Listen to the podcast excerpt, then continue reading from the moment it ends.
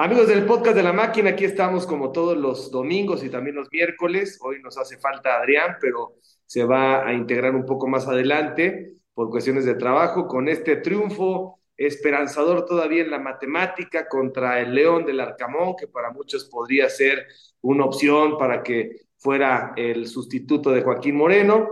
Pues un partido que nos deja, como siempre, eh, esta dualidad, ¿no? De queremos que califiquen porque pues es parte del sistema, pero al mismo tiempo esto puede ocultar ciertas realidades. Pero en fin, eh, ¿cómo decirle que no a una victoria? La primera de la temporada en casa, qué vergüenza.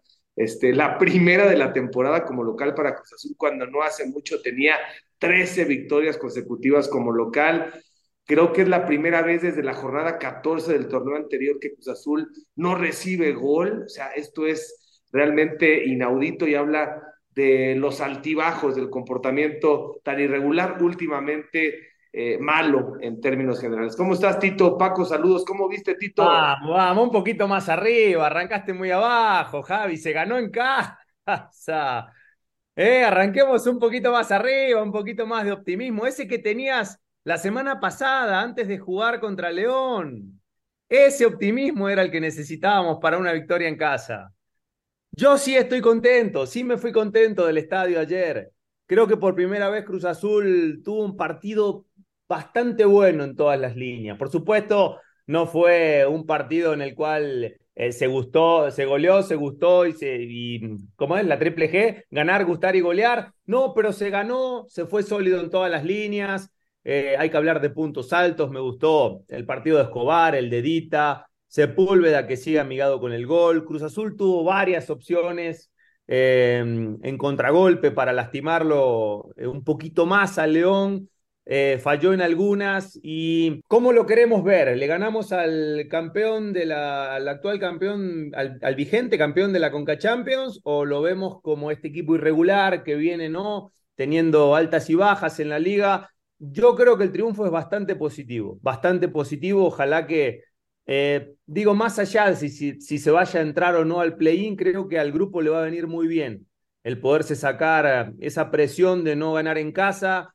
Ayer eh, fue, muy poca gente al Azteca y, mm, y, eso habla ¿no? de lo que ha sido Cruz Azul en, la campaña. Pero creo que, por lo menos para los muchachos, para el mismo Joaquín, el, el haber ganado en casa le puede dar un envión anímico que puede ser importante para esta recta final. Ojalá, ojalá que, que Cruz Azul por lo, menos, por lo menos compita de aquello que termine el torneo como lo hizo ayer, porque si así lo hace, yo sigo creyendo en que se puede, aunque... ¿Sabes qué pasa? ¿Sabes qué pasa, Tito? Estabas acostumbrado a Martin Scorsese, a Robert De Niro, a Jack Nicholson, al Pacino, y hoy te conformas con. Bueno, pero hasta el cine ha cambiado hoy, ya no se hacen los peliculones que se hacían antes, hoy te, te conformas con la cartelera que hay. Exacto, exactamente, exactamente. Es la cartelera que hay, dice Tito. Ahora hasta la risa en vacaciones te llena, Tito. No, bueno, pero intento, intento ser positivo, Javi. O sea, no, no estoy diciendo que, que no se tenga que planificar de mejor manera el, torneo que viene, pero dentro de lo que ha sido esta temporada, esta victoria viene bien. Yo sí creo que le viene bien a, los muchachos, eh, que en definitiva son los menos culpables de, del momento que, tuvo Cruz Azul en la campaña. Eh, ya nos hemos cansado de decir quiénes son los máximos responsables, ¿no? Aunado a después eh, a la llegada de Joaquín, que en muchos partidos dejó mucho que desear. Ayer vi por lo menos interesantes, un par de ajustes que hizo ahí donde, sobre todo cuando León modificó eh, ciertos nombres, creo que hizo un par de ajustes que le vinieron bien al equipo, pero, eh, pero bueno, intento, intento ser positivo en esta recta final. Dice que, caballo que alcanza gana, Javi. ¿Cómo ves, cómo ves Paco? ¿En dónde, ¿En dónde te colocas? O sea, qué bueno que Tito esté con esa perspectiva. Eh, a mí me gustó la victoria, bien trabajada, creo que bien construida, eh, creo que con méritos suficientes. Sin embargo, eh, creo que estamos bajando un poco el listón, ese es el tema, o sea, creo que seguimos... a ver, ¿qué es lo que quieren? ¿Qué es lo que quieren los dirigentes? Porque hay muchos errores puntuales, ya lo dijo Adrián la semana pasada, que le costaron puntos a Cruz Azul. Entonces, entre la ejecución, que esta vez, Paco, yo creo que en el análisis habría que eh, destacar el buen trabajo defensivo en concentración, en aplicación, en, en, en, calcular el tiempo y la distancia, en las coberturas, en los relevos, porque el León generó lo suyito, ¿eh? El León generó algunas oportunidades, creo que Cota se equivoca en la salida, se precipita, le da, le da esta opción a Sepúlveda para que defina antes, que, que es una definición con mucha agilidad mental. Eh, vaya, sí estoy contento con el triunfo de Cruz Azul. Ahí está el tema del play-in y es una liga muy irregular. Pero, caray, eh, no es que lo, vea medio vacío, sino que estos dirigentes de pronto pueden ser tan oportunistas que digan, no está todo tan mal. Entonces, e, ese es mi conflicto. Bueno, el, vaso sí está medio vacío, ¿no? O sea, eso es un hecho, no es un tema de opinión. Cruz Azul ocupa la posición número 16 en la tabla eh, y no hay eh, argumento de resultado reciente que pueda indicarte lo contrario. Sin embargo, Cruz Azul tiene una buena actuación, una actuación sólida, una actuación sin errores. Eso es nuevo en Cruz Azul. Cruz Azul había cometido por lo menos eh, un error por juego, ¿no? Si nos vamos en promedio, hubo algunos partidos en los que comete dos o tres graves errores, aquel contra el América, la expulsión, eh, los dos despejes fallidos por parte de jurado, ¿no? Pues, hablamos de tres, así que si sacamos el promedio, seguro un error grave por eh, los anteriores 13 partidos que había jugado Cruz Azul. Ahora, ¿en dónde estoy yo como, como analista? Pidiéndole a una directiva que sea seria para el torneo que entra.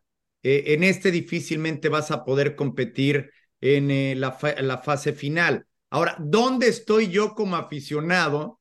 Fíjate nada más, ¿eh? le, estoy, le estoy pidiendo incluso al TAS que resuelva en favor del Puebla, porque si se fijan en la tabla, el lugar número 10 hoy día es Cholos. Es Cholos con 17 puntos. El Puebla tiene en estos momentos tres unidades, o sea, nos hace menos daño los tres puntos al Puebla que, que los tres puntos a favor de Cholos. Y aparte lo, lo, enfrentamos en la jornada 17 al Puebla. Exacto, exacto, lo cual es una pena, ¿eh? es una verdadera pena que nos estemos fijando en estas cosas, pero es la realidad del Cruz Azul. Si Cruz Azul alcanza esa décima posición, se metería un play-in. Yo no digo, y lo vengo eh, reafirmando eh, semana a semana después de haber tenido muchas dudas desde el arranque sobre las contrataciones. Poco a poco he ido confirmando las cosas que temía, la portería débil, eh, hacía falta un centro delantero mediano, mediano. Mira, Sepúlveda tiene ocho goles, está uno de Harold Preciado, ¿no? A uno de líder de goleo, ha marcado cinco goles en los pocos minutos que le han dejado jugar eh, con Cruz Azul, se ha consolidado ahí marcando las opciones, o sea, hacía falta y sigue haciendo falta un centro delantero eh, firme. Incluso con el partido de ayer me sigue haciendo falta un jugador en la posición de Charlie Rodríguez. Es decepcionante. Se ha convertido Charlie Rodríguez en un pasador de servicios de 10 metros.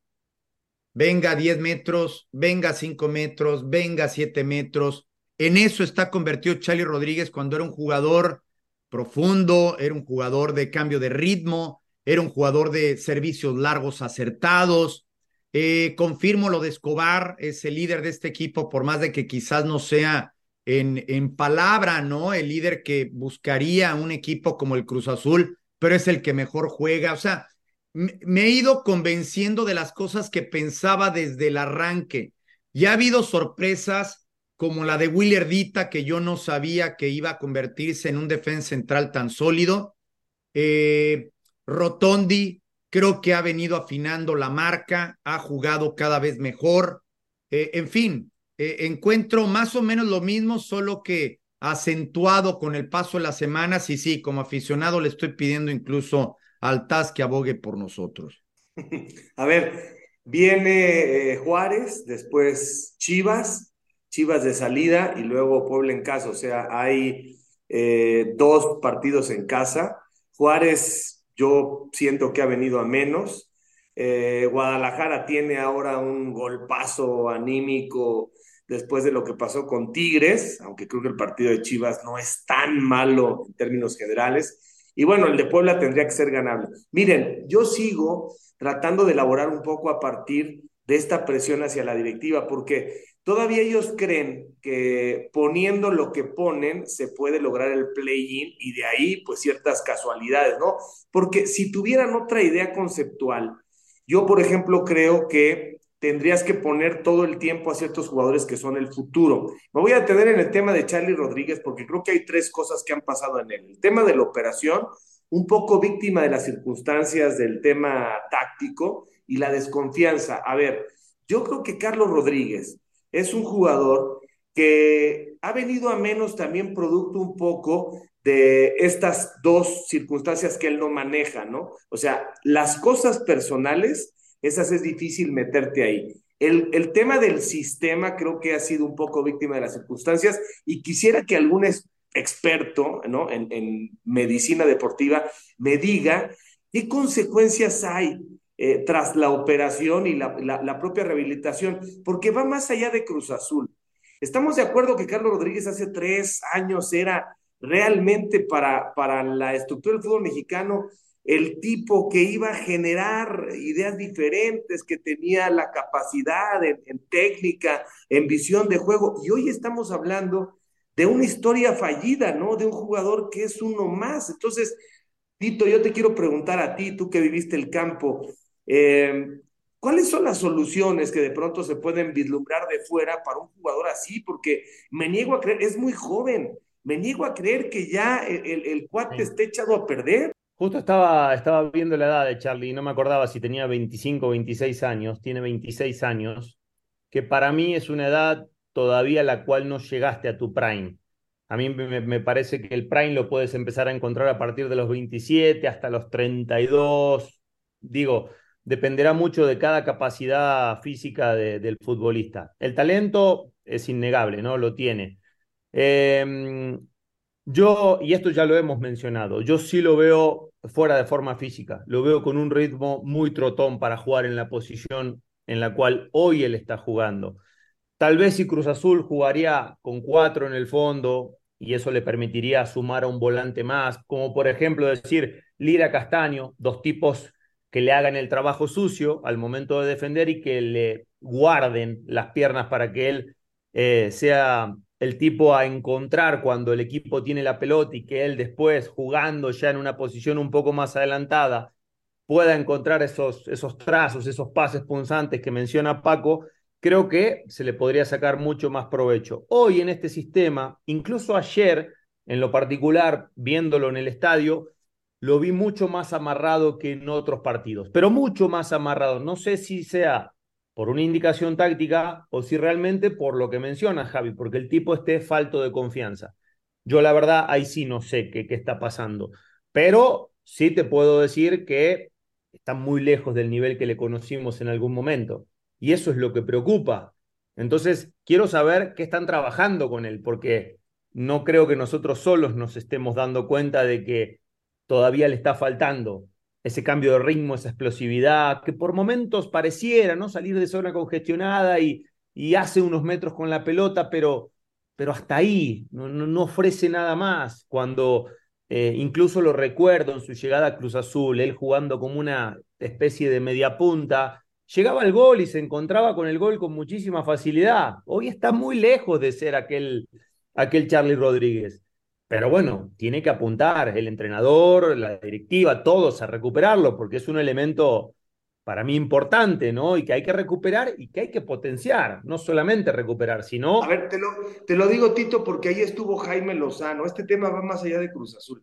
Estuvo Ajá. Jaime Lozano en el estadio uh -huh. y lo que no sé si Jaime Lozano se acerca a Joaquín Moreno, se ha acercado, se tiene que acercar para decirle, oye, podemos averiguar un poco más, porque tenemos poca materia prima realmente en México y viene una Copa del Mundo donde uno podría haber supuesto que era el momento o que puede ser el momento de Carlos Rodríguez, ¿no? Entonces, no sé qué es lo que está pasando, pero son de esas historias como que, como que nadie, la, nadie se las apropia, ¿no? O sea, lo operaron, este, de Monterrey llegó a Cruz Azul, lo hizo muy bien al principio, y, alguien te puede dar un diagnóstico para encontrar soluciones de si el tema es que él no quiere entrenar, tiene un tema que amerita un psicólogo, qué dice el preparador físico de Cruz Azul, el de la selección, qué dice Jaime Lozano, qué dicen sus compañeros en Cruz Azul, sus compañeros en selección, qué dice Bucetich, qué puede decir Duilio Davín, o sea, creo que son esos casos que, que tendríamos que echar realmente todo, todo, el esfuerzo del fútbol mexicano, pues porque no hay muchos, ¿eh? estos no se dan en maceta, era un crack y hoy es un cuate que es uno más, Paco. ¿Sabes quién tiene más explosividad? Álvaro Fidalgo. Si se fijan, más o menos, yo, yo, yo no diría eh, exactamente el mismo corte, pero sí más o menos la misma posición, los dos delgados, más o menos la misma estatura, yo veo a Fidalgo con más explosividad, lo veo más trabajado, con una técnica excelsa los dos, porque Charlie no ha perdido la técnica individual. Cuando toca la pelota, pues lo notas, es un tipo diferente al momento de recibir, cómo dirige las recepciones, eh, en fin, o sea, tiene, tiene esos destellos del jugador que llegó a ser. Recordar en el Mundial de Clubes la rompió, la rompió y deslumbró en, en, en, muchas partes por el juego de, de Charlie Rodríguez, nos hizo, a pesar de que lo juega con rayados y, y demás, creo que nos hace pensar al mexicano que teníamos a un volante de otro nivel y resulta que se ha quedado. Y tienen más o menos la misma edad, ¿no? Fidalgo y, y, y, Charlie Rodríguez. Y, y yo me, me quedé pensando si era una cuestión física, ¿no? Porque yo no veo a Carlos Rodríguez que haya evolucionado físicamente en musculatura eh, eh, lo que ha sido en su carrera, ¿no? Lo veo igualito de cuatro o cinco años para atrás ahora. Y volteo y lo comparo con Fidalgo y es lo mismo, pero uno tiene explosividad, uno tiene confianza y mira que le ha pasado mal Fidalgo y el otro, pues pareciera que no, que no, que no hay, que no hay evolución, que es al, que es al revés, que va hacia atrás.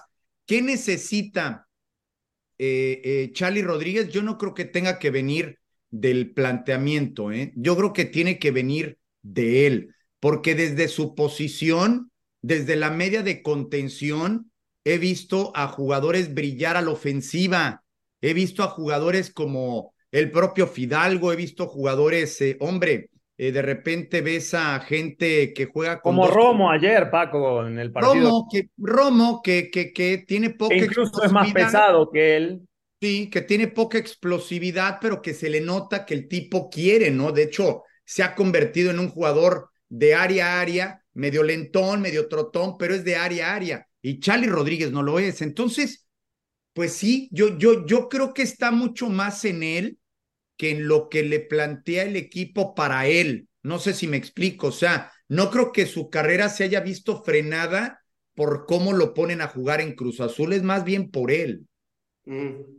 Sí, pues yo, yo, me, yo me pregunto si de pronto jugara como, como podía hacerlo Orbelín, que no tenga tanta preocupación por él empezar la jugada y él también posicionarse un poco para ayudar a cerrar los espacios porque tiene que regresar. O sea, pero lo que no entiendo es cómo, o sea, entiendo la relación Tito eh, a ver, naturaleza física, masa muscular, potencia, velocidad. Pero todo se puede mejorar, ¿eh? Todo se puede mejorar con trabajo. Y más esta cuestión que estamos hablando.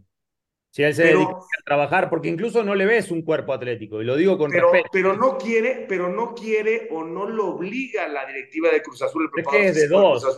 Yo tenía un entrenador, bueno, el ex entrenador de Cruz Azul decía siempre, o no quiere o no sabe, ¿no? Perdón, decía no puede o no sabe, no quiere, o sea, si, si, si, no se lo, si ya se lo hicieron saber es porque no quiere, ¿no? O no lo sabe o nadie se lo ha hecho ver. ¿Qué, qué estará pasando? Bueno, pues es un, es un tema. ¿Lo habrán hecho saber y él no quiere realmente o, o no le interesa mejorar en ese aspecto? ¿O nadie le ha dicho, oye, Charlie, te vemos así, ¿qué está pasando? Vamos a trabajar en conjunto, nutrióloga, entrenamientos extras, ¿no? trabajos de gimnasio. Es totalmente moldeable la cuestión de Charlie, a mí me parece. ¿eh? Es un tema eh, incluso menor, te diría. Es un tema de actitud, de ganas, de, quererte ver cómo estás. Mm. Pero, pero si nadie se ha dado cuenta, bueno, ojalá que por lo menos si alguien escucha el podcast, que le diga algo, ¿no? No sé. Sí, porque, Pero ya lo porque hemos vemos, por ejemplo, vemos lo que, lo, que, lo que está empezando a producir Córdoba, ¿no? Bueno, ya hace rato, el gol de Laines, o sea, vemos, vemos, o sea, le, le están pasando, lo, lo, lo están rebasando por la derecha y, este, y como que nadie es el diagnóstico, insisto en esto, o sea, no escuché al Tuca decir, o al Potro Gutiérrez, o no escucho a la directiva decir, o, al propio Jimmy, ¿no? Oigan, a ver, ¿qué está pasando? ¿Hay, hay que se quede? O sea, no, no, no, no sé si es un tema como para que realmente todo el entorno del fútbol mexicano ayudara, porque como bien dice Paco, pues ese cuate se come el taco de una manera diferente, o sea, no, no, no es tan fácil encontrarlos así, honestamente, ¿eh? y, y, bueno, ahí se quedó y se quedó y se quedó, pero bueno, es un tema más de los que, de los que nos importan en, en, en Cruz Azul. Ahora, ¿cuántos puntos va a sacar Cruz Azul de los, de los que quedan, Paco, de los nueve que quedan? Yo creo que seis, eh, seis tendría que ser, digamos, eh, sin visualizarlo como fan, como un análisis puntual, yo creo que seis puntos es eh, frente a Juárez, frente a Puebla, los tienes que sacar. Y viéndote, eh, digamos, eh, por cómo ha jugado Chivas recientemente, se ha llevado goleadas de cuatro goles. Yo creo que siete de nueve, Javier. Siete de nueve, siendo, siendo analítico, sin cargarme a la parte azul. Siete de nueve. ¿Tú, Tito? Sí, sí, igual. Siete de nueve, con esperanzas a que puedan ser nueve de nueve. Sí, sí, la verdad, la verdad, a mí. Nueve de nueve te mete, ¿eh? Nueve de nueve prácticamente te mete, ¿no? Sí. Bueno, sí, sí. Yo, veo, yo veo seis, honestamente. Yo veo seis con todo, con todo y lo de Chivas, este, no, no, no, no veo que le puedan ganar a las Chivas, honestamente. Y bueno, a ver si no se tropiezan con un empate con Juárez. Yo, yo, yo sí estoy más pesimista que ustedes. Deberían ganarle a Juárez y a Puebla, pero no sé si va a sacar un empate con Juárez, incluso como local, y nos terminemos quedando con cuatro puntos, uno de Juárez, tres de Puebla, que ahí sí, ya si no le ganas al Puebla cerrando el campeonato por puro orgullo, y no, no, la verdad no veo, no veo triunfo con Chivas, a lo mejor uno de Juárez, uno de Chivas y tres de Puebla, cinco, este, con cinco no alcanza, creo que es de siete para arriba, ¿no? Siete llegarías a 21 puntos si pudieras llegar a competir, sí, pudieras, dependiendo de la combinación de resultados, ¿no? Habrá que recordar que todavía Santos tiene ese partido pendiente con Rayados, ¿no? De la jornada número 10. Es que. Bueno, es que pues vamos a. En Sí. estos momentos, Javi, son donde empiezas a, a hacer cuentas de todos los puntos que dejaste ir, incluso este, este último que te termina sacando Tigres en la última jugada, y nos podemos poner a repasar hacia atrás todos esos puntitos que se fueron eh, por una u otra situación y hablemos y contamos lo de los errores, pero, pero puntitos así claves que se te fueron eh, ya sobre la hora, esos puntitos son los que se sufren ahora, ¿no? Son los que valen para poder llegar a, sumar la cantidad necesaria para meterse mínimo a, a la posición 10. Tengo, tengo buenos antecedentes de Juárez eh, siendo muy fuerte en, en, el Estadio Azteca contra América, contra Cruz Azul, más contra América, o se le ha complicado a la América y a Cruz Azul también, pero bueno, ojalá que, ojalá que me equivoque. Si les parece, vamos a, vamos a hacer un enlace con Adrián, que trae la información o las insinuaciones, los rumores sobre el supuesto nuevo entrenador de Cruz Azul. Sabe mucho la joya, Joaquín sabe Moreno ya sabe que se va. Dicen por ahí que si corren a Joaquín Moreno será el próximo interino Joaquín Moreno. ya, traen, ya traen un chiste. El ingeniero. El ingeniero. El ingeniero. Vamos contigo, Adrián, y regresamos para cerrar. Adelante.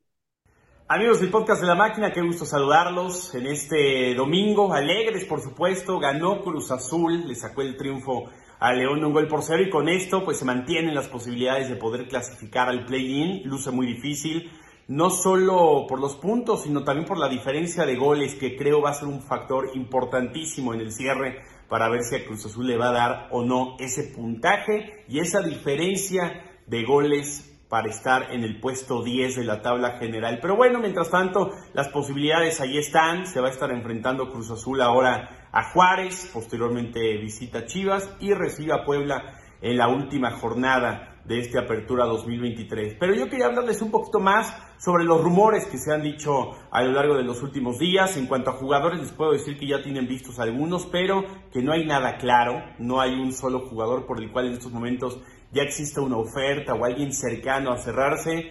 Eh, lo que hayan leído sobre algún jugador, les puedo decir que está muy lejano de que se pueda concretar, ya sea portero, lateral izquierdo o 10, que son las funciones principales que se está buscando. Por ahí se tienen en el radar también algunos volantes mixtos, algún centro delantero, pero insisto, todo esto son las posiciones que se quieren reforzar, pero no hay nombres en estos momentos cercanos a llegar a Cruz Azul. En cuanto a la dirección técnica, me han preguntado muchísimo por Almada, por Larcamón, que si el Piojo, que si Nacho Ambriz, que si Bucetich. Yo lo que sé es que la búsqueda está mucho más encaminada hacia el extranjero, es decir, no del mercado local, alguien en el extranjero, específicamente en Sudamérica. Sé que ya hay dos candidatos ahí puntuales, dos candidatos que les gusta bastante en Cruz Azul, pero pues hay que esperar porque todavía está el equipo en competencia, está Joaquín Moreno, están las posibilidades, pero si se requiere ya un cambio de cara al proyecto del 2024, que sé que Cruz Azul tiene la intención de ver esas posibilidades, pues ya hay dos candidatos importantes, insisto, principalmente de fuera, fuera de México. Así es que bueno, pues para que estén bien informados, para que sepan lo que está pasando en estos momentos en Cruz Azul, a ver si la próxima semana vamos dando ahí más información en cuanto a este proyecto, en cuanto también a los jugadores, ¿no? los que están en el equipo, en cuestiones de altas y bajas, pero bueno, por supuesto esto habrá que llevarse con tiempo, con paciencia, porque Cruz Azul sigue vivo en la apertura 2023 y sigue con posibilidades de ese play-in. Saludos, fuerte abrazo. Bueno, pues muchas gracias, gracias Adrián. Ahí están los rumores sobre, sobre fichajes y sobre lo que puede venir. Yo nomás les digo que en este país, después del Día de Muertos, se empieza a acelerar todo el tema festivo. Entonces, ojalá que los dirigentes estén chambeando porque del Día de Muertos viene la Revolución y es puente, y luego vienen las posadas y la Guadalupana. Bueno, y luego este, las reuniones en familia y en casa, y vamos a estar en enero. ¿Qué pasó? ¿Qué hicieron? y pues ojalá que, que, no lo mismo, ¿no? Entonces, a ver si, a ver si les queda claro. Gracias a Pirma, la, la, la marca de los campeones, que está aguantando vara siempre en este campeonato, ya vendrán tiempos mejores. Y bueno, pues algún comentario final, Paco. Nada, los buenos deseos nada más para esta fecha doble. Recordar que hay semana doble en esta, en esta jornada número 15 y 16. Tito, que te, que te sigas mejorando, de que evolucione bien tu espalda. Ahí vamos, ahí vamos. Ahí esperemos que en estos días las molestias sigan cediendo, ¿no? Como quien dice, pero bueno, este, mientras Cruz Azul gane, se sienten más leves que, que cuando pierde. Así que vamos por una semana, por una buena semana, ¿no? Semana definitoria para la máquina. Y ojalá que si Cruz Azul llegue al play-in no vaya a durar ahí menos que lo que Checo Pérez en el Gran Premio. No. No, ojo, eh, si se mete en el play-in, ojo, eh, y lo digo hoy, eh, ojo si se llega a meter la máquina en el play-in. Sí, no, ahí sí, coincido contigo, coincido contigo porque típico que cuando, cuando eres la víctima, este Cruz Azul se subleva y no, o sea, de pronto cuando nadie espera nada de Cruz Azul es cuando más satisfacciones te da. El chiste es que aguanten vara porque son Cruz Azul y que siempre tienen que ser favoritos y llegar lejos. Pero bueno, Muchas gracias y nos vemos el miércoles. Saludos Paco, Tito, Adrián, que estén muy bien. gracias. Paco, Adrián, a todos.